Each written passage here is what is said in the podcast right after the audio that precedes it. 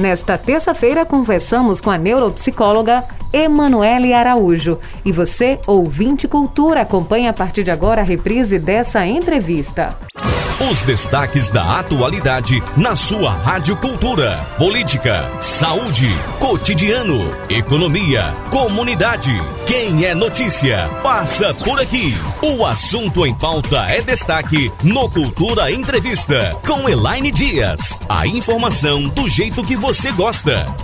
Hoje o Cultura Entrevista fala sobre os desafios da aprendizagem nessa pandemia. O quanto as pessoas estão tendo dificuldades em aprender durante essa pandemia e principalmente nas aulas remotas. E quando eu falo pessoas, eu falo das crianças, dos adolescentes, também dos adultos, por que não? Então, a gente convidou para falar sobre esse assunto a neuropsicóloga, psicóloga hospitalar e mestranda em saúde mental, Emanuele Araújo. Emanuele, prazer recebê-la aqui nos nossos estúdios. Muito obrigada por estar aqui conosco. Seja bem-vinda. Boa tarde. Boa tarde, Elaine. Eu que agradeço o convite, né, de estar aqui. É muito importante a gente falar de um tema tão pertinente, né, e tão atual. E vamos tirar a dúvida do pessoal. Estou disponível. Tá bom, vamos lá. É, Emanuele, é notório que algumas pesquisas, inclusive, foram realizadas, divulgadas, a gente trouxe, falando sobre a questão do aprendizado ter diminuído um pouco né, nessa pandemia. E a gente tem percebido isso também em casa, né? Não, precisa nem de dado científico nesse momento, porque a gente vê isso em casa. Eu vejo com a minha filha, acho que você, é, as pessoas que estão nos ouvindo veem também, os ouvintes né, também se identificam de certa forma um acontecimento desse na área da saúde, uma, uma crise sanitária, afetando diretamente vários setores da nossa vida, mas a educação, principalmente a educação, ela seria um dos setores mais afetados mesmo, Emanuele? Pois é, a, a educação ela foi muito fragmentada né, com, com essa pandemia. E aí quem está realmente sentindo na pele, os alunos, né, os professores também, acaba sendo um desafio muito grande.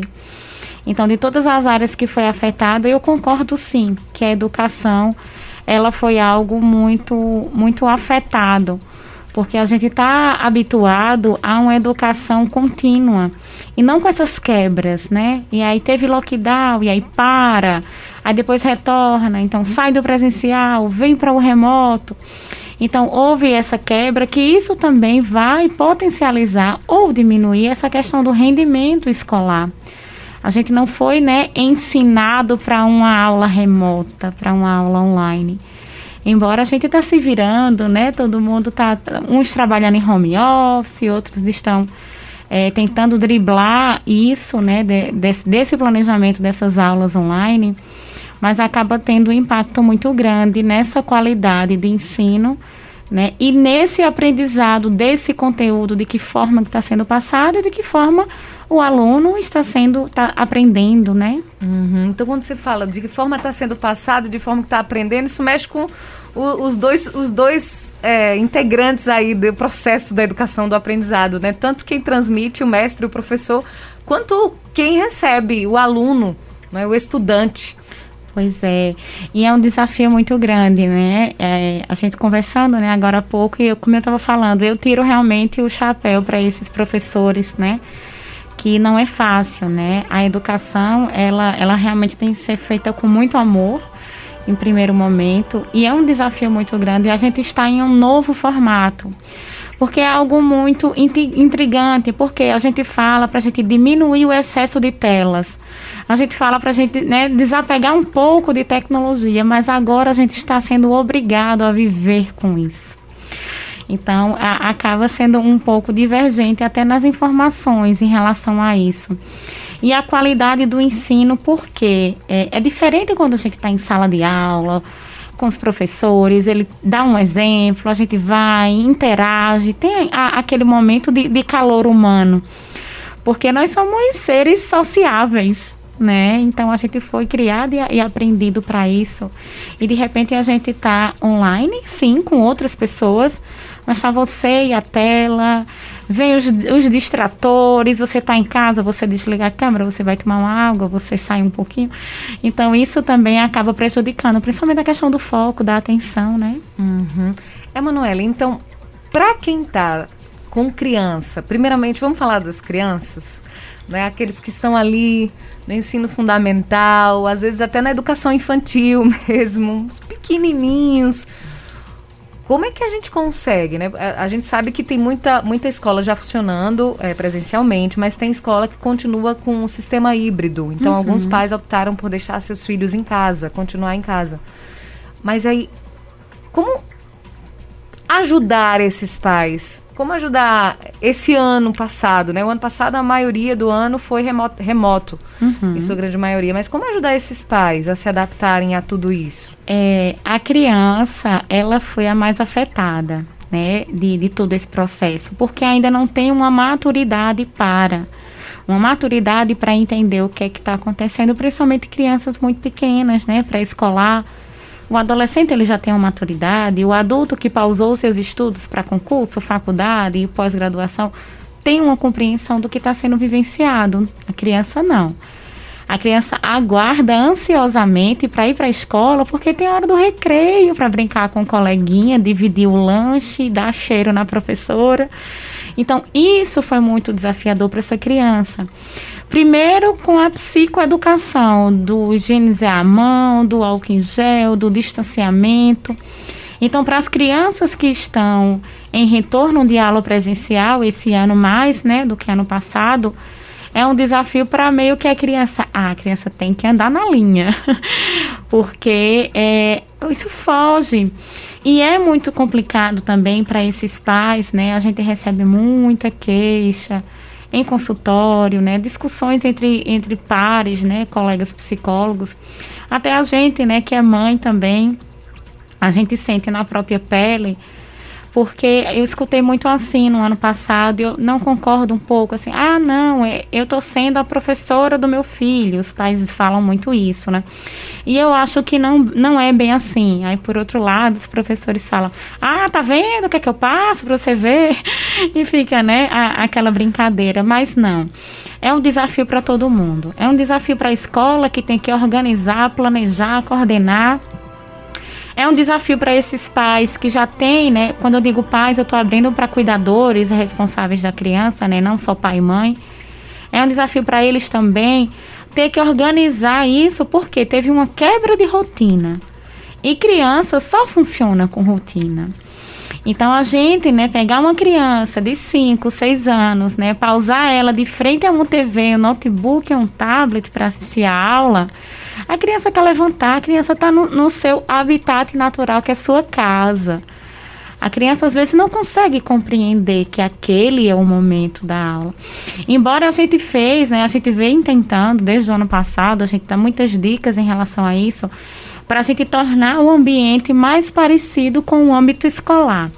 Ah, coloca a farda na criança, senta a criança de, numa mesinha longe de tecnologia, né, sem muitos ruídos e barulhos.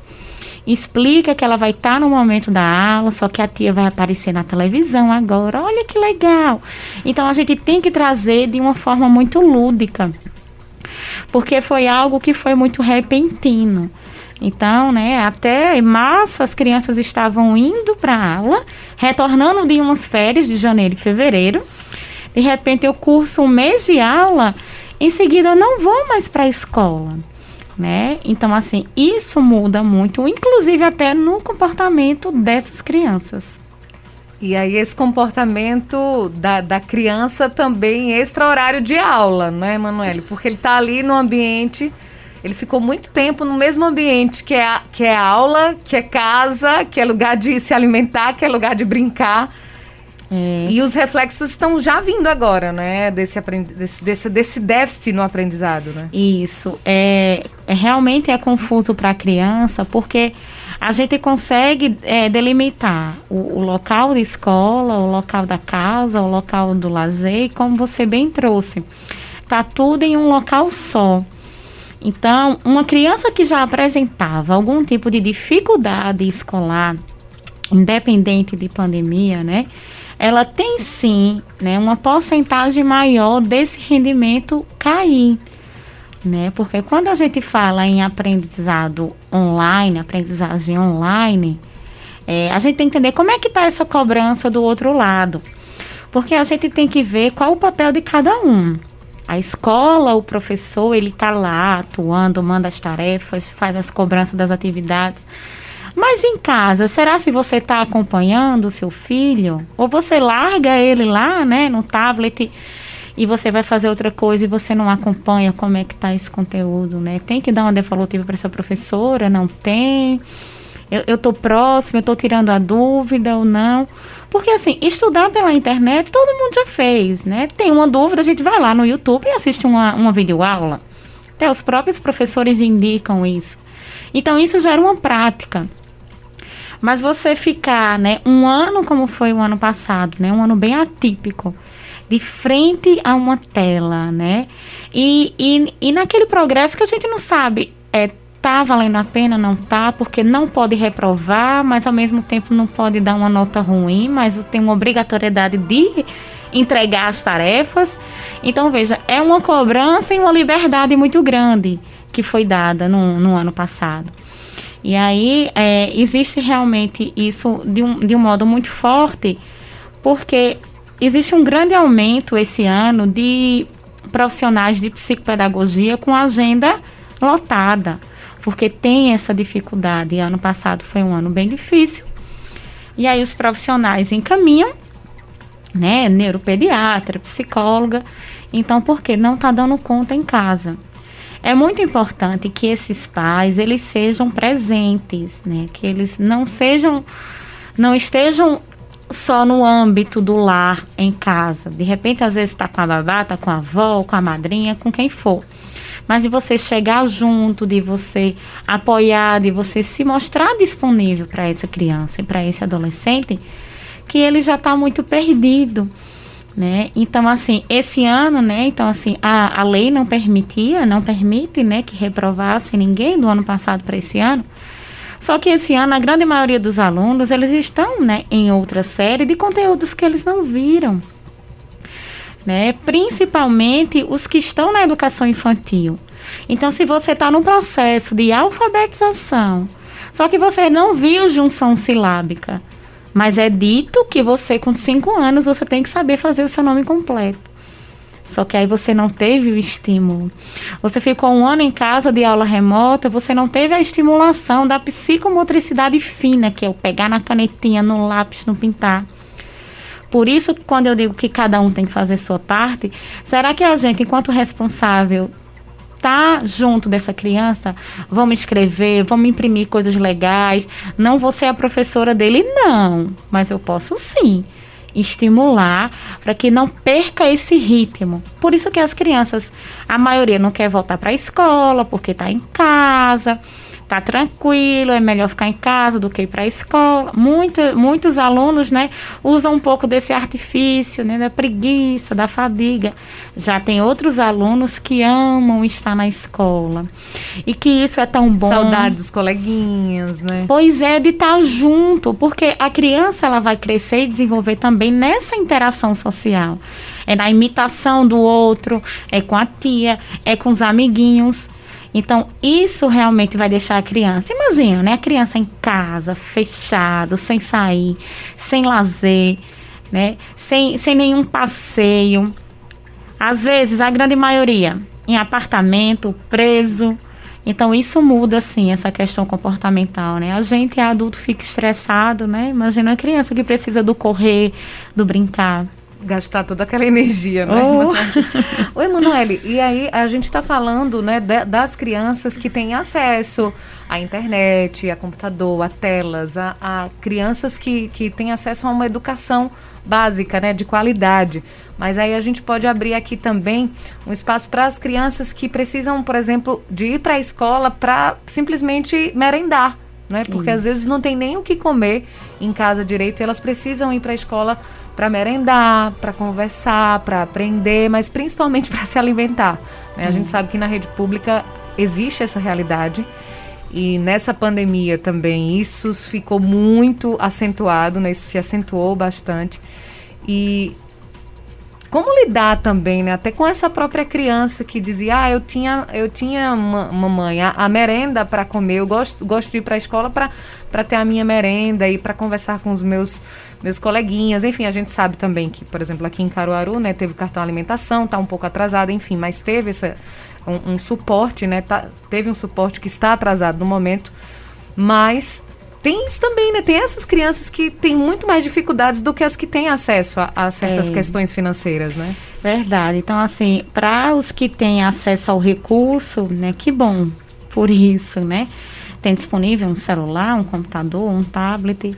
Mas existem famílias, né, de baixa renda, que nem o, o próprio genitor, né, o pai, a mãe ou o responsável por essa família tenha nem sequer um aparelho de celular em casa, né? Então, como é que fica? Porque, assim, é, se for um pai, uma mãe que for semi-analfabeto, não vai saber fazer atividade com o filho, né?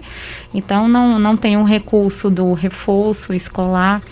E a escola, né, nesse caso, a escola para eles é de fundamental importância, que acaba sendo algo de, de educação com aprendizagem com uma forma de lazer. Uhum. Porque ele vai brincar com um coleguinha, ele vai ver pessoas, ele vai sair um vai pouco. Vai lanchar com os colegas, né? É, essa parte, principalmente, né? Uma coisa é a gente ficar sem aula, outra coisa é a gente ficar com fome, né? Então, isso, isso pesa bastante para essa compreensão de como é que tá essa, essa cabecinha desse, desse alunado, dessas pessoas, né? Então, assim, e muita gente também não tem tem um celular, mas aí não tem um recurso para um crédito no celular, não tem um telefone de linha, depende de algum Wi-Fi, né? Tem um, uma condição financeira um pouco precária, que aí tem que ver o que é que é necessário, né? Colocar a comida em casa ou o crédito no celular. Então, essas pessoas acabam sofrendo realmente um impacto muito muito grande de todo esse momento, né, maluco que a gente está vivendo. Pois é, Manoel. E aí, é, com relação à aprendizagem, de uma maneira geral, então a alimentação era, seria um básico, né? Então a criança bem nutrida, ela consegue aprender melhor também, né? Sem dúvida, porque assim, é, a gente sempre fala assim, né? A gente é adulto tem muito isso. Ah, não estou conseguindo me concentrar, é porque eu não comi, já estou com dor de cabeça, já estou ficando ah, tonta. eu vou comer um chocolate, é. né? E a gente vai trazendo isso, mas é mesmo a verdade, né? Porque a alimentação, ela vai distribuir essa questão dos nutrientes e a nível de cérebro mesmo, né, a gente vai ter uma melhor concentração, vai ter uma melhor memória, uma melhor atenção, uma melhor percepção visual também, quando a gente está alimentado, né? Imagina que você não está nutrido e aí você vai estar tá fadigado, né? Como a gente diz no senso comum, vai estar tá fraquinho. Então isso você não, não consegue levar para o teu intelecto, né, para o teu cérebro mesmo e dizer não, consigo me concentrar. Não dá. Isso vai depender de vários fatores, uma qualidade de sono. Isso também pode atrapalhar a questão de atenção, de aprendizado, de concentração é, de como eu estou me alimentando, de como está a minha saúde. Porque de repente uma pessoa dessa está com Covid, mas não teve acesso ao SUS. É uma pessoa leiga que não tem a informação suficiente, porque às vezes não tem nenhuma televisão em casa para acompanhar os noticiários. Né? Então, assim, é essa questão do às vezes, estar doente com a própria Covid e aí levar isso adiante, né? Achando que é um resfriado, uma gripe, alguma coisa e aí a gente sabe que a Covid ela vai debilitar também, né? Imagina, esse pai passa para o filho, e aí é uma, uma, uma, questão sanitária realmente bem, bem pertinente, porque mexe com a economia, mexe com tudo, né? Uhum. Emanuele, ainda com relação agora às, a, às crianças, tem as crianças também que já têm, por exemplo, dificuldade de atenção. Tem a, a, uma criança autista, uma criança é, com outro tipo de transtorno. Isso. E aí, o que fazer nesse momento? Pois é, né? Agora, eu tô até com meu lacinho aqui do autismo, né? Que esse mês a gente comemora, né? O mês do autismo, no mês azul. E é um desafio também para essas crianças que têm algum tipo de diagnóstico, que estão em investigação de diagnóstico, porque o, a aula online, né, essa questão remota de tela, de tecnologia, não chamar a atenção de alguém que já tem uma dificuldade. Porque vamos pensar em uma pessoa que tem déficit de atenção, né? E aí é bom a gente até explicar né, o que é, que é o déficit de atenção, para quem não conhece. Dificuldade de atenção e déficit de atenção são coisas né, diferentes.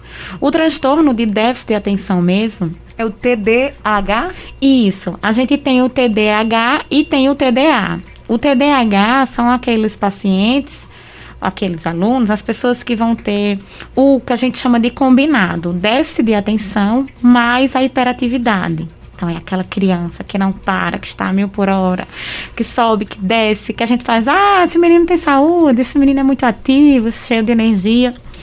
Então, em alguns momentos é isso mesmo, né? Em outros momentos a gente tem que ficar atento, porque nem tudo é só saúde e energia, né? Às vezes o próprio funcionamento do cérebro dessa criança funciona numa frequência mais rápida, muito acelerada. E o que é que acontece? Por que, que o TDAH, a hiperatividade com déficit de atenção, eles caminham juntos? Vamos falar na, na questão de criança, né? Lembrando que assim, quem tem TDAH na infância não vai deixar de ter na adolescência e na vida adulta não, né? Continua adulto com TDAH. Isso. Existe um tratamento, né? Não existe a cura. É igual ao autismo também. Existe o tratamento, as terapias. Mas aí vamos, vamos pensar numa situação de uma criança que ela já é assim, elétrica, né? A mil por hora, não para, bem agitada, bem quieta. Essa pessoa, essa criança, em consequência, ela vai ter um déficit de atenção. Por quê? Porque ela é muito acelerada e não consegue parar para focar, para ter essa atenção, para ter esse foco. E aí vamos supor que falando de pandemia, uma criança dessa, sei lá, vamos pensar em sete anos, que já devia mais ou menos estar alfabetizada. Então a criança está lá tentando ter uma aula online no quarto, mas o pai de repente é marceneiro na garagem de casa. Aí tem o barulho. Aí possa ser que tenha um desentendimento em casa do, da mãe com o pai. A vizinha que tem um cachorro latindo do lado, né? O carro de som que passa todo instante na rua noticiando algo. Então veja, isso são muitos distratores para que a criança desfoque é que a criança não foque sua atenção para aquela atividade. E na pandemia, né, existe também muitos estudos que mostram justamente isso. O quanto isso foi prejudicial para essas pessoas. Né? Não só do TDAH, de autismo, existem também outros transtornos de aprendizagem a questão de leitura, a questão de dislexia, a questão de escrita. Então, veja, a gente, uma criança dessa que já tem, digamos que um diagnóstico fechado, vamos pensar em um paciente assim, em uma criança dessa maneira. Nessa aula online, nessa aula remota, já tem essa dificuldade, né, que é a nível cerebral mesmo. Então, é diferente você estar tá lá na sala de aula, você não entendeu, você leva o seu caderninho, você vai na banca da professora, né? E a professora vai tirar sua dúvida. Então, ela vai lá na sua banca e senta, explica o tempo que for necessário. Na aula online, não. Porque existe outra questão também na, nesse, nesse processo. Nem todo mundo tem uma desenvoltura com telas né? De chegar e tirar dúvida, olha, professor, eu acho isso. Não, muita gente vai ter aquele embotamento afetivo, vai ficar né, calado, com vergonha, né? Desligar a câmera. É, porque tá todo mundo de olho, né? Professora, liga a câmera, e aí ele vai e desliga. então, nem todo mundo vai ter essa desenvoltura, e as crianças não vão, os adolescentes talvez não vão tirar essa dúvida e vão ficar com essa dúvida para si. E isso é negativo. E falando um pouquinho do autismo, é, o autismo, né, ele é um, uma patologia, né, que ela, ela atrapalha toda a questão global do paciente, né.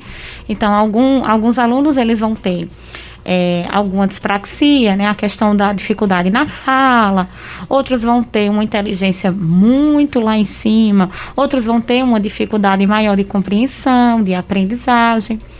Então, a maioria desses alunos, né, alguns deles, dependendo do nível né, de, de gravidade, enfim, eles são acompanhados na escola presencial né, por um, um atendimento especializado. Né? Existe uma pessoa lá do lado, por lei tudo, que vai estar auxiliando nesse processo. Mas não é online, não vai ter ninguém lá do seu lado te auxiliando, né? Que é o que a gente chama do AE, do atendimento especial, especializado para esses estudantes. Então fica muito complicado, porque tem a questão do a questão desse horário de aula, a questão às vezes de medicação, uhum. que não conseguiu a medicação porque o, o posto estava fechado, acabou a medicação e aí o médico não foi porque está com covid e isso atrapalha tudo. Né, porque vai levando uma coisa a outra, no fim das contas. É uma né? bola de neve, não é, Emanuele? Ontem a gente até estava falando sobre a questão do autismo, a gente trouxe um pai de um autista, que até eu vou mandar um abraço pro avô do, do, do Lucas. O avô do Lucas, o Luiz Joaquim, é, sempre escuta a gente lá na, aqui na Zona Rural de Caruaru, lá no Agreste de Pau Santo. Ele é pai do Adilson, que esteve conosco. O Adilson esteve ontem conosco, que é pai do Lucas. É, falando justamente sobre o autismo. A gente trouxe aqui o coordenador também da pessoa com deficiência aqui da Secretaria é, de Desenvolvimento Humano aqui da nossa cidade e a gente falava sobre o censo que está sendo realizado aqui de pessoas autistas. Então eles falavam quanto é importante saber, né, esse quantitativo de quem são essas pessoas. É, que, que estão no espectro e que precisam de tratamento, que ainda não procuraram tratamento, que ainda estão tentando o diagnóstico também, estão na, nessa fase né, de, de saber, enfim. E aí ele, ele falava, né, o, o pai do, do Lucas, ele falava que na pandemia dificultou muito é, é, o, o, Lucas ele ficou a ter, passou a ter muitas crises. É, a, a, a, o grau do autismo do filho dele é severo. Uhum. É, então ele disse que não, não pode deixá-lo só um minuto sequer. Então ele faz revezamento com a esposa, enfim.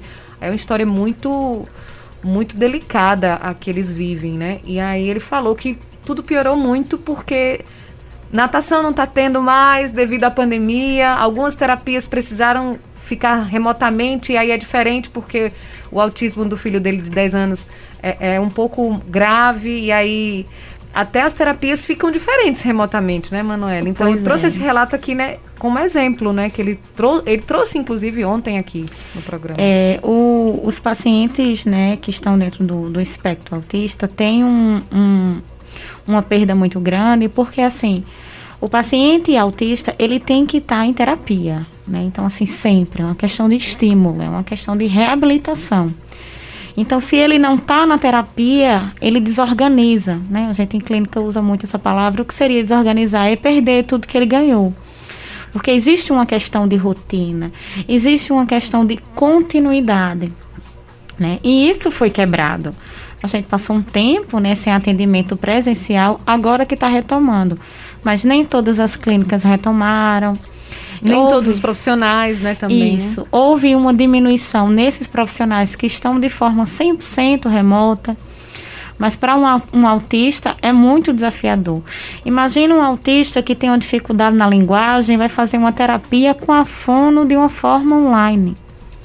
A fono tem que estar tá orientando, né? A, a internet de... cai. Pois trava. é. E aí é complicado e às vezes não pode ir naquele horário, porque nesse horário já tem outro médico marcado, ou não tem ninguém para estar com ele, aí a psicóloga não tem horário. Então, veja, é diferente do que você chegar na clínica naquele seu horário, ter o seu atendimento e retomar.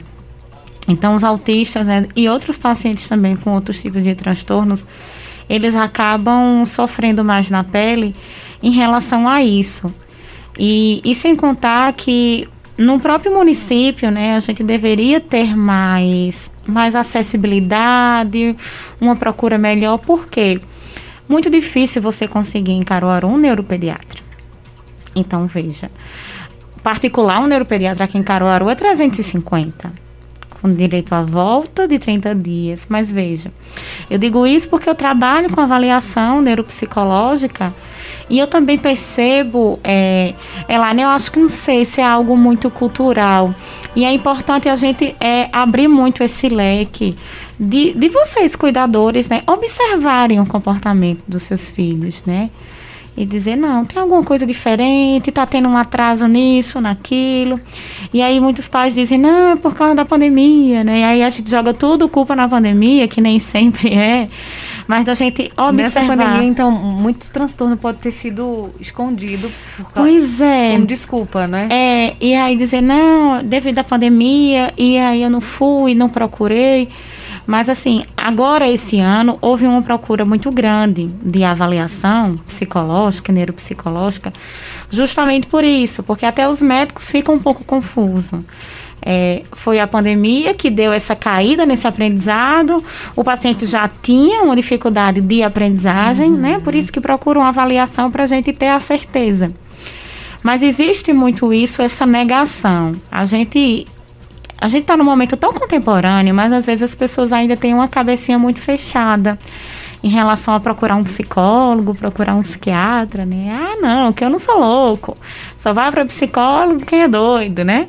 E pelo contrário, né? O profissional de saúde mental, né, no geral, ele vai justamente orientar né? Orientar para ver se está tudo ok com o desenvolvimento, se não está. Orientar para essa questão de aprendizagem de uma forma remota mesmo, até na, na parte de orientação.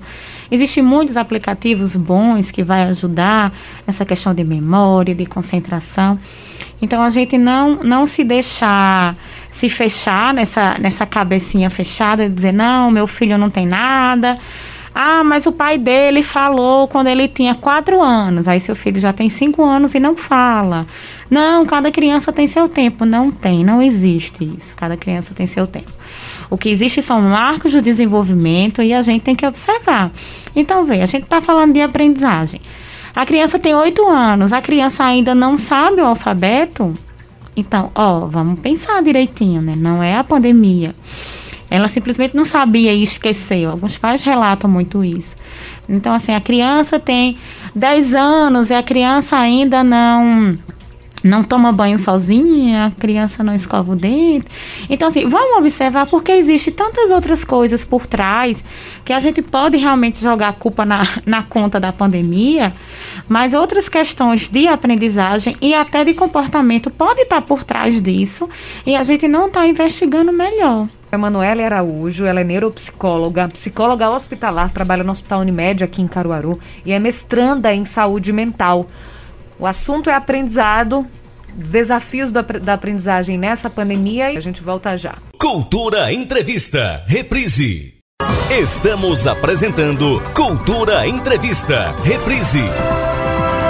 A gente está de volta aqui no Cultura Entrevista, hoje recebendo a neuropsicóloga psicóloga hospitalar e mestranda em saúde mental, Emanuele Araújo. A nossa entrevistada de hoje está falando sobre os desafios da aprendizagem nessa pandemia. O quanto a gente está com dificuldade de aprender, né? Eu falo a gente porque é adulto, é criança, é todo mundo que está passando por muita dificuldade nessa pandemia. Temos já ouvinte na linha? Alô, você do telefone, boa tarde. Boa tarde, essa menina. Olá, Nininha, tudo bem? Tudo bem, assim, mais ou menos, né? Pois é. a gente, vai, a gente vai caminhando, não é? Sobrevivendo. É, não, não, só de saúde, como das tristezas que vai acontecendo, né? Sim. Que aconteceu.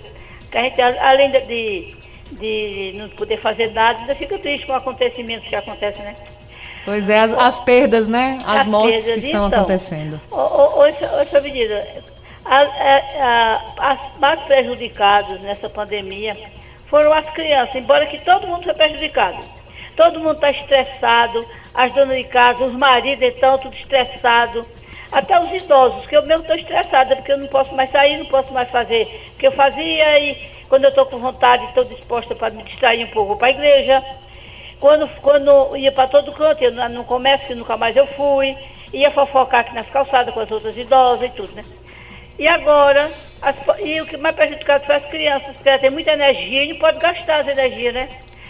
Aí as meninas não gostam de estudar pelo, pelo, pelo computador, não gostam não. Meus netos mesmo estudam a pulso. Porque, olha, também tem, não tem condição de estudar, sabe por quê? Tem computador, tem celular, tem tudo, tem internet, tem tudo. Mas estão enjoados, entendeu? Enjoados. Que criança não pode ficar sentado um, um bocado de tempo. Os pais exigem que eles façam as lições, o professor manda pelo computador. Mas eles não gostam, todos eles dizem que não gostam, tá doido para chegar o dia de voltar para a escola. Porque também os pais, tem pai, minha família, que não sabe nem doar. Não sabe ensinar nem quanto é dois e dois. Tem gente que só fez até o quarta série quinta. Não tem condição de ensinar os filhos as lições, entendeu? E nem pode pagar. E também eles trabalham. Tem mãe que trabalha. Mesmo com essa pandemia, eles, eles trabalham. Faz serviço de casa, faz na rua para ganhar algum trocado. Em casa mesmo trabalho. Os homens que é mais estressado do que as mulheres ainda, não sei porquê estão mais estressados ainda. A gente dá graças a Deus quando eles vão trabalhar para ver se fica mais calmo, porque eles ficam todos nervosos. Então eu acho que as mais prejudicadas foram as crianças. Agora eu vou perguntar um negócio a essa menina, a professora aí. Será que depois que essa pandemia, se Deus quiser, vai passar, será que os meninos vão voltar a estudar? Tomara que daqui para o final do ano o menino volte, porque está tudo agoniado, entendeu? Agoniado. E eu dou razão. Porque eu estou agoniada, ainda bem que tem a Rádio Cultura, que a gente distrai um pouco com a programação imperativa que ela tem, que os pessoal se distrai. Porque se não fosse a Rádio Cultura, a televisão não tem nada que preste. Aí estava estava pior essa menina, pior. Então eu vou perguntar um negócio, será que depois que passar essa pandemia, os meninos vão, vão como é, vai endireitar o juízo deles, do, do, do, de todo mundo, dos pais, das mães, dos avós, que está tudo ficando meio doido. Veja, é matando, até as crianças estão matando, mas estão ficando tudo maluco. Já eram malucos, e agora pior. Será que você vai ter conselho para essas cabeças? Chay, boa tarde. Boa tarde, Nininha. Um abraço para a Nininha. E aqui a Nininha fez essa pergunta e eu também faço outra aqui, em cima do que a Nininha trouxe. Emanuele, o QI das pessoas está diminuindo? Acho que eu vi algo relacionado a isso, um estudo, não lembro qual, não tenho como citar aqui onde foi, mas eu vi algo dizendo que o QI das pessoas, não devido à pandemia, mas é, comparando né, as pessoas de agora com as pessoas ah, de certa idade há 10 anos, tinha diminuído de certa forma. Então, será que vai ter jeito? Pois é. Oi, Nininha, boa tarde. Pois é, eu concordo com a senhora, viu? Tá todo mundo um pouquinho maluco, com o juiz um pouco aperreado, mas ó, vamos organizar isso. Eu concordo quando a senhora diz também que os idosos, né, teve uma perda muito grande, né? A nossa pauta hoje é de aprendizagem, mas a gente não pode deixar de, de citar, porque esse isolamento social, esse distanciamento, o grupo de risco, né? Então, assim, vira e mexe, tudo vai voltar para o nosso psicológico, vira e mexe, vai voltar para o nosso emocional. A gente está falando de uma Covid, que é uma doença, uma patologia, uma questão física, de pandemia, mas quem comanda tudo é o nosso cérebro. Então, o que é que a gente pensa em relação a isso? houve sim um grande aumento de ansiedade. Pessoas que já eram ansiosas, né, durante a pandemia, teve um agravamento também. Pessoas que já tinham sinais de depressão também se sentem mais deprimidas, tristes, para baixo. E essa questão quando você pergunta, né, se a gente vai voltar ao normal, né, a gente está vivendo em momentos incertos. E o que seria voltar a esse normal, né? A gente ainda, a gente torce para que essa Covid, né, todo mundo se vacine, isso acabe o mais rápido possível. Mas a gente ainda vai lidar, né, alguns meses com, com isso. E a gente tem sim que se preocupar com o depois, né? Como é que vai ser daqui para frente? A procura de, de, psicólogo, ela cresceu bastante. Então, assim, todo mundo vai precisar. Por que não procurar um, um serviço de psicologia, né? Como a gente estava conversando, que as pessoas acham que, que é para louco. Conversar com um profissional de saúde mental, né? De que forma que esse profissional pode ajudar. Uma dica que eu sempre dou é o seguinte, né? Tanto para os idosos e também para outras crianças e adolescentes, as pessoas em geral, é a gente distrair um pouco essa mente. Por quê? A gente fica muito apegado, né, à notícia. A notícia é ótima quando ela vem de uma fonte, né, bem, bem tranquila, né? Mas existe aquelas pessoas que ficam em busca, ficam resgatando e, e vão atrás de fake news e tudo que lê na internet e acha que é verdade. E a gente vai absorvendo, igual uma esponjinha mesmo. A gente vai absorvendo isso e não é bom a nossa mente ela vai precisar de um descanso. Então, assim, vamos pensar o que, é que a gente pode fazer dentro de casa que pode ser prazeroso, né? Tanto para as crianças, né? Será que esse pai, essa mãe, essa avó senta no chão para brincar com a criança? É, a criança está muito entediada, como ela falou, que não aguenta mais ficar na, na frente de um computador, de um, de, um, de, um, de um WhatsApp, o que for. Mas as crianças amam, né? Estão bem tecnológicos, inclusive. E isso é até um, um alerta para a gente não deixar tanto exposto, né? Não já usou tal horário, né, para aula, então tira um pouquinho. Então vai pegar, né? Pega brinquedos de tabuleiro, né? Resgatar. Todo mundo tem em casa um dama, uma dama, um dominó, um pega varetas, que é três reais. Senta, vai brincar com essa criança. Esse idoso, o que é que a gente pode pensar para esse idoso? Crochê, tricô, palavra cruzada, escutar música que gosta. A musicoterapia ajuda bastante para a gente relaxar, deixar a gente mais tranquilo. Então pode ficar tranquila que a gente vai sim organizando essa mente daqui para lá. Eu sei que às vezes é difícil, né, o acesso do serviço público para o profissional de psicologia, porque a demanda é grande. Então, às vezes a gente não consegue, né, é, dependendo de como, como vai a gestão, de como é distribuído, a gente não consegue atender esse público. Mas cada um, na sua particularidade em casa, pode dando um jeitinho e fazer também a sua parte, fazer coisas prazerosas, né, para sair um pouquinho desse momento tenso e negativo. Uhum. Com relação a, ao quociente de inteligência, o, o famoso QI, QI. né? pois é, o quociente de inteligência, né, que a gente conhece, né, desde sempre por QI, é como se fosse o nível de inteligência que cada um tem. Né? E ele vai dividido em, em vários momentos. Ele tem o QI que é limítrofe, que é muito baixo, que geralmente são, são pessoas que têm o que a gente chamava de antigamente de retardo mental, né? Hoje sim uma deficiência intelectual. E aí tem o QI que é muito alto, acima da média.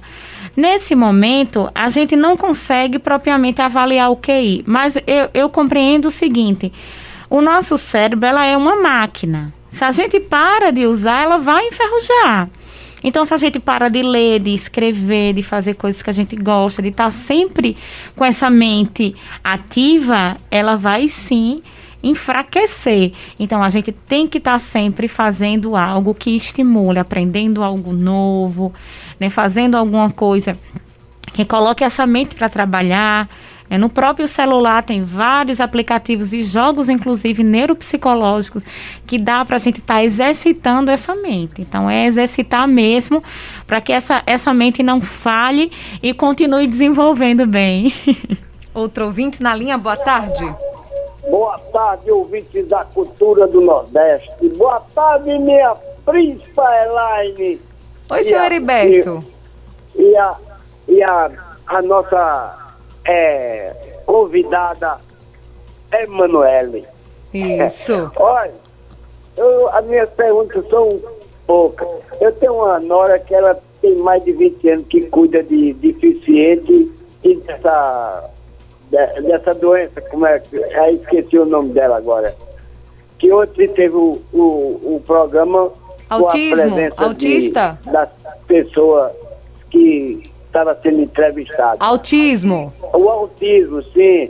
Aí eu cheguei lá já para visitar e vi que tem autismo, que é aquele calmo, e tem aquele que não fica parado, mas nem que amarre ele.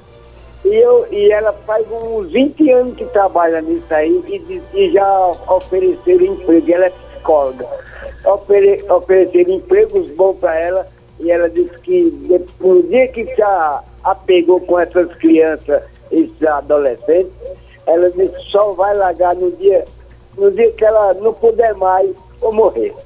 Aí é por isso que eu falo para a senhora, as crianças hoje que está em casa, é, presa, bem dizer, eu aqui no meu canto solitário aqui com meu bom Deus de lado e o raio da cultura do outro, aí eu falo para a senhora e para os ouvintes, vocês, quando saem daí do seu emprego, chegando em casa, vocês esterilizam seu celular, que eu tenho para mim, que é o maior condutor dessa bexiga, dessa epidemia, que está matando tantos amigos, tanta, tanta gente boa.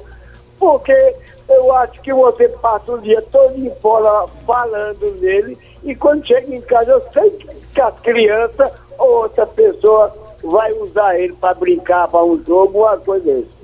Por isso que eu digo, lave suas mãos e pegando os dedos entre o outro, use máscara e quando sair mantenha a distância do outro. E quando chegar em casa, esterilize seu celular bem, bem, porque eu sei que suas crianças estão tá para pegar, ou seu irmão, ou, ou, ou, o marido, ou a, ou, ou a esposa. uma boa tarde e que Deus abençoe todos e que essa epidemia seja estabelejada muito antes. Um abraço, Heriberto. Muito obrigada. Emanuele. Pois difícil, é. né? É, eu entendo, né? É como se fosse um desabafo, né, senhor Heriberto? E o senhor traz algo muito importante, essa questão, né, da, da higienização do celular, que é algo que a gente está sempre com ele nas mãos. Mas eu estou me cuidando bem direitinho, viu? Eu trabalho no hospital, então o trabalho, o, o, o asseio, a limpeza, a higiene é em dobro mas cada um realmente tem que fazer nossa, a sua parte. É importante a gente higienizar o telefone mesmo, né? A gente higieniza as mãos e esquece do aparelho telefônico, né? Cada um na sua fé, na sua crença, vai pedindo também oração e a gente vai seguindo para vencer essa batalha, né? Outro ouvinte na linha, boa tarde. Boas tardes. Oi, Marcos, tudo bem? Só me da pipoca. Qual a pergunta? Doutora, é o seguinte eu sou muito curioso. Aí eu fico matutando as coisas sozinho, aí quando eu encontro a oportunidade que a Rádio Cultura nos dá, nos presenteia com essa oportunidade de encontrar os profissionais da área, aí eu aproveito para trazer minhas dúvidas. E vou tirar esta com a senhora. Veja bem, eu, eu, eu tivesse assim, sabe, eu tenho três filhos. Se eu tivesse algum filho assim, que tivesse algum problema, síndrome de Down, autista, alguma coisa assim, não sei, eu acho que eu ficaria mais tranquilo se ele estudasse só com criança com o mesmo problema, entendeu? Porque, como já diz um, um grande sábio que eu não sei qual, é você tratar o desigual igual, é desigual. Eu acho que uma criança autista uma criança com síndrome de Down, ela numa sala com as outras crianças, com um monte de criança que não é, eu acho que uma vai, eu, eu acho, não tenho certeza se ela vai explicar agora, que uma vai atrapalhar a outra. E uma criança que tem problema, eu acho que ela precisa de toda a atenção do planeta. Toda a atenção para ela. E ela quer isso. Eu sinto que uma criança que tem esse problema, ela quer essa atenção para ela. Ela exige isso. Então eu acho que eu, eu, me, eu, como pai, eu me sentiria mais feliz, mais, mais contente se eu tivesse um, um filho com esse problema, que ele estivesse numa, numa sala de aula com, com um aluno só com esse problema. Eu não sei se isso é bom ou é ruim. Aí a senhora vai explicar. Obrigado. Um abraço, Marcos. Muito obrigada. Pois é, é, é normal, né, Marcos, ter, ter esse pensamento, porque a gente pensa o seguinte, né, ah, eu, eu ficaria mais tranquilo com a criança é, que tem o mesmo tipo de problema, patologia do meu filho, porque talvez fossem tratados todos por igualdade, né? Mas a gente pensa justamente o contrário. É interessante que qualquer criança de qualquer tipo de transtorno, né, autismo, síndrome de Down, qualquer outro, ele esteja inserido né, em uma sala de aula, o que a gente chama de sala de aula típica, normal, para estar tá, assim inserido com outros. Porque a criança que vai ter esse transtorno, ela vai estar tá nessa interação, nessa imitação, nesse espelhamento da outra criança que não tem algum tipo de transtorno e cabe à escola trabalhar essa questão do bullying, trabalhar essa questão desse fortalecimento. É importante para crianças outras ter sim essa vivência com crianças que têm algum tipo de necessidade especial. E a intenção é justamente essa. A gente não quer afastar, a gente quer incluir.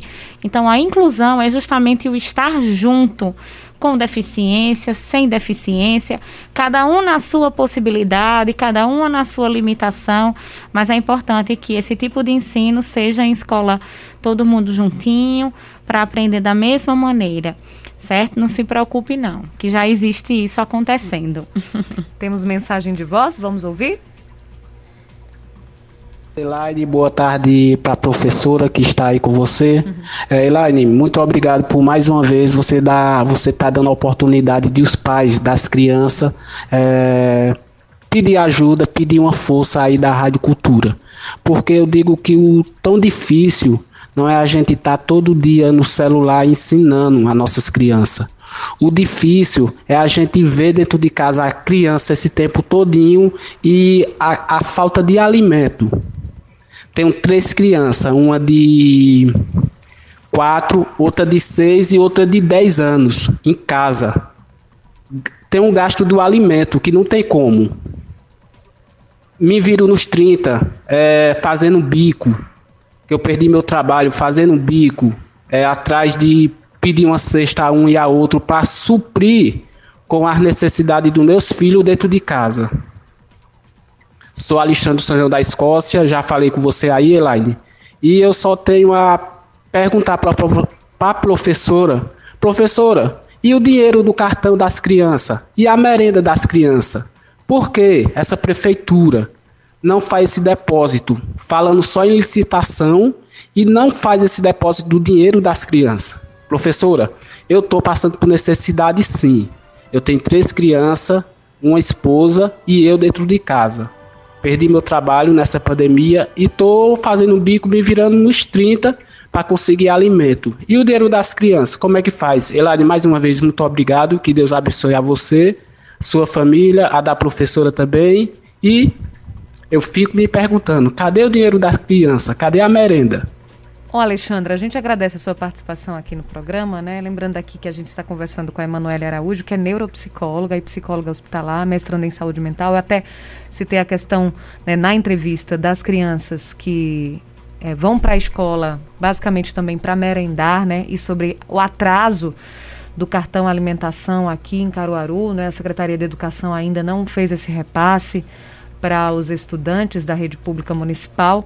E aqui eu também faço meu questionamento, viu, Alexandre? Não para os professores, mas sim para a Secretaria de Educação da cidade de Caruaru, inclusive abrindo um parêntese aqui na entrevista com a Emanuele, mas para falar sobre esse assunto especificamente, porque a gente já vem falando sobre isso, a gente já trouxe é, a presidente do Conselho Municipal de Alimentação Escolar, que conversou conosco, fazendo esse apelo, pedindo que a própria prefeitura se posicione e fale algo com relação a esse atraso no cartão alimentação e a gente pede também mais uma vez, viu, Alexandre? E para Emanuele eu vou, eu vou trazer essa sua situação, né? De trazer a realidade do que, do, do que uma família né, tá passando, não é, Emanuele? É, quando, quando ele traz essa questão né, da falta do alimento, né, é a falta primordial. É importante né, que, que os órgãos competentes né, deem esse retorno, deem esse feedback para a gente que está com nossos empregos, ok, né? Então, assim, eu não parei de trabalhar porque eu trabalho em um hospital e é um serviço essencial. Mas aí houve essa quebra da perda do emprego e outras perdas que vêm decorrente, né? É importante que uma coisa que vocês não consigam perder, Alexandre, né? O nome dele? Isso. Vocês não consigam perder esse elo e esse vínculo, essa questão afetiva da família tem que estar tá muito importante. Tem que estar tá muito juntinho. É o abraço, é o beijo, é o carinho, é o estar junto, é o estar perto. Que aí dessa maneira, né, a gente aguardando é, aqui a Secretaria de Saúde te dê é, esse feedback e que você consiga, sim, né, alimentar seus filhos e o restante a gente vai seguindo conforme a banda toca. Então vamos lá, tem mais uma mensagem de voz? Vamos ouvir? Boa tarde, Elaine, boa tarde a todos os ouvintes da agricultura. É, quero parabenizar pela iniciativa e apresentar hoje um programa tão especial e tão importante, né, esclarecedor. Parabéns mesmo. Um abraço lá daqui sempre ouvindo seus programas, trabalhando e curtindo seu programa. Muito bom, esse é o Jorge, está lá no, na zona rural de Caruaru, no Agreste de Pau Santo. Também muito acompanhando. Bem. Obrigada, Jorge. Gostou muito do programa, tá vendo, Emanuele? Muito obrigada, Emanuele. Aqui tem um Samuca também que mandou uma mensagem de texto que diz o seguinte: Boa tarde, Elaine. Boa tarde, doutora. A senhora falou que o nosso cérebro é uma máquina. Em relação à televisão, a TV e o smartphone, quem é viciado nesses dois itens pode se tornar um pouco alesado? Ele pergunta aqui e até coloca umas risadinhas. Pois é, a gente tem que ter esse cuidado, Samuca, né? Tudo é questão de limite, tudo é questão de disciplina. Né? Quando eu digo que a nossa máquina, que o nosso cérebro é uma máquina, é justamente para a gente não deixar de trabalhar com ele. Né, mas não tá viciado aí na tecnologia, né, nas, nas redes sociais, porque a gente acaba sendo muito escravo a gente acaba sendo muito dependente dessa rede social, dessa televisão, desse jogo. Então tenta, né, dar, fazer um, um, uma limitação. Hoje eu estou um pouquinho no celular, que momento eu posso pegar um livro físico e ler um livro, fazer uma atividade física, algum tipo de meditação, porque de fato você não vai ficar lesado. Mas aí você pode realmente ter até outros tipos de complicações, né? A questão da visão, dor de cabeça, tontura, todas essas coisas que quando a gente usa em excesso, né, a questão da, da tecnologia, né, do, do brilho de, de luz de, de computador, isso pode afetar. E você pode estar tá aproveitando o seu tempo, né, com outras coisas também bacanas, não só a internet. Maravilha. Aqui tem no nosso YouTube, o Juarez Andrade está acompanhando, a Alda Regina desejando boa tarde. Também no Facebook, Orlando Queiroz, o Hélio Ferreira também mandando mensagem. A gente agradece todas as mensagens dos ouvintes. Agora, é, a gente falou sobre as crianças, sobre os adolescentes e também os adultos. Dá para dar dica para adulto prestar mais atenção, Emanuele? Dá, dá uma dica para o adulto conseguir é, se concentrar na aula virtual? É é complicado também, porque assim, a gente fala de criança e de adolescente voltado para esse aprendizado, só que a criança e o adolescente não trabalha. O adulto trabalha. O adulto é pai, é mãe. Enquanto está é almoçando, está assistindo a aula, né? Pois Ou é. Tá... E aí fica escutando um podcast. Ou fazendo almoço. escuta um podcast quando está dando banho na criança. Então, assim, o adulto ele vai ter também uma, uma queda muito significativa porque a, a nossa mente, né, a nossa cabecinha, ela aguenta até um determinado momento. Depois a gente pode, né, a gente pode ter um pequeno descontrole, porque a gente tem que dar conta de trabalho, de filho, de casa, de estudo. Então é normal que essa mente se sinta cansada. O adulto também pode se sentir disperso, o adulto pode ficar desconcentrado, o adulto pode ficar sem foco. Então, por isso que a gente tem que procurar outros meios para que a gente consiga ressignificar isso. Né? Então, o que é que eu vou fazer? Vou fazer praticar yoga, vou ver meditação no próprio YouTube, controlar essa minha ansiedade, ter uma qualidade de sono boa à noite para que no outro dia eu acorde bem. Então, tudo isso interfere de como vai ser o nosso funcionamento no dia a dia. O nível do estresse vai interferir, o que é que a gente está comendo, de como é que a gente está dormindo, como é que está é, essas questões familiares, essa dinâmica familiar. Então, assim, a dica é você procurar o melhor momento até onde você consegue render. Porque às vezes a gente quer, né, se exigir muito. Aí vem a autocobrança do adulto, e a gente se cobra bastante. Depois vem a frustração. Então, o que é que eu consigo estudar hoje? Como é que eu consigo me concentrar? Eu consigo me concentrar quando os filhos estão na escola? Eu consigo estudar quando todo mundo está dormindo e eu ligo meu computador? Então você vai se percebendo e vendo de que maneira você funciona melhor para aquela determinada atividade. Emanuele, e para a gente, a gente está chegando aos minutos finais da, da, entrevista, eu não poderia deixar de perguntar sobre a Covid-19, já que você também trabalha exatamente com isso. E aí um estudo brasileiro que saiu em fevereiro, o resultado desse estudo, é, indicou que quem teve Covid também pode ter, pode ter disfunções cognitivas. Perda de memória, né? É, também, sei lá, desequilíbrio, dificuldade de concentrar, de uhum. se concentrar. Então, é uma realidade também que é. os neuropsicólogos e psicólogos vão ter que enfrentar, estão enfrentando já, né? É, é, um novo desafio, inclusive, para a gente, porque é algo tudo muito novo, né? E não pensem que são os pacientes que estão assustados. A gente que é de, de linha de frente também, a gente fica muito né, aflito com, com esse mistério que é essa Covid. A gente vai começar a observar isso pós-tratamento. Como é que está esse paciente pós-Covid, né? Eu tive Covid em outubro, eu tive só uma dor de cabeça. Né? E eu só fiz o, o teste do suave porque meu esposo positivou. Uhum. Então, assim, foi muito leve, muito tranquilo.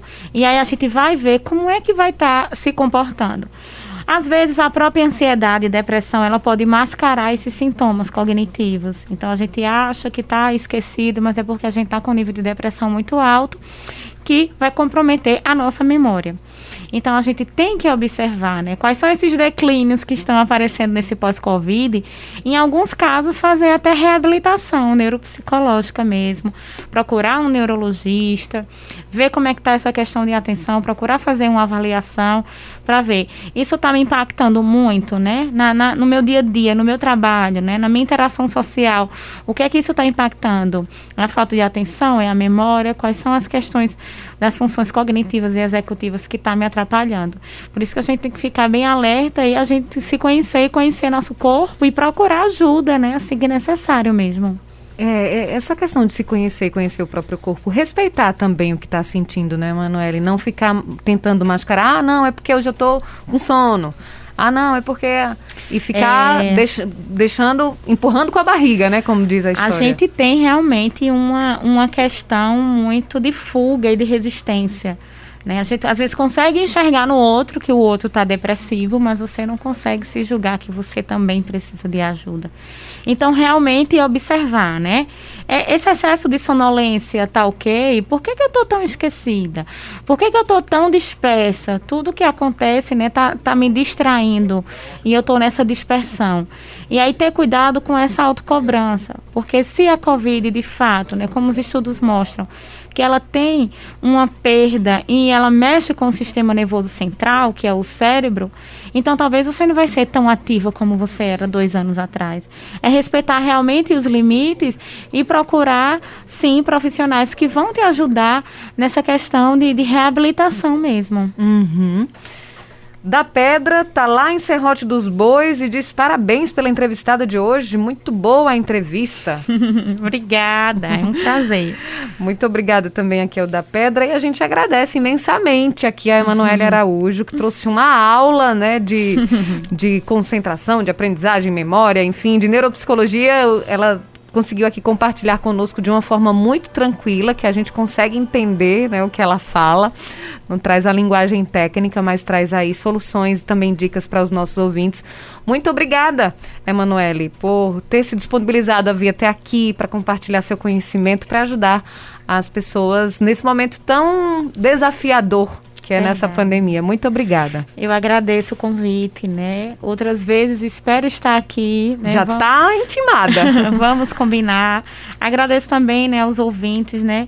Que sem eles a gente não consegue fazer. É tão importante, né? O interesse deles de ouvir, de participar, de tirar dúvida e eu estou sempre à disposição. Ah, muito obrigada, foi um prazer. Emanuela Araújo, neuropsicóloga, psicóloga hospitalar e mestranda em saúde mental, falou aqui no programa Cultura Entrevista. Muito obrigada. Obrigada a você, ouvinte Cultura, pela audiência, pela companhia.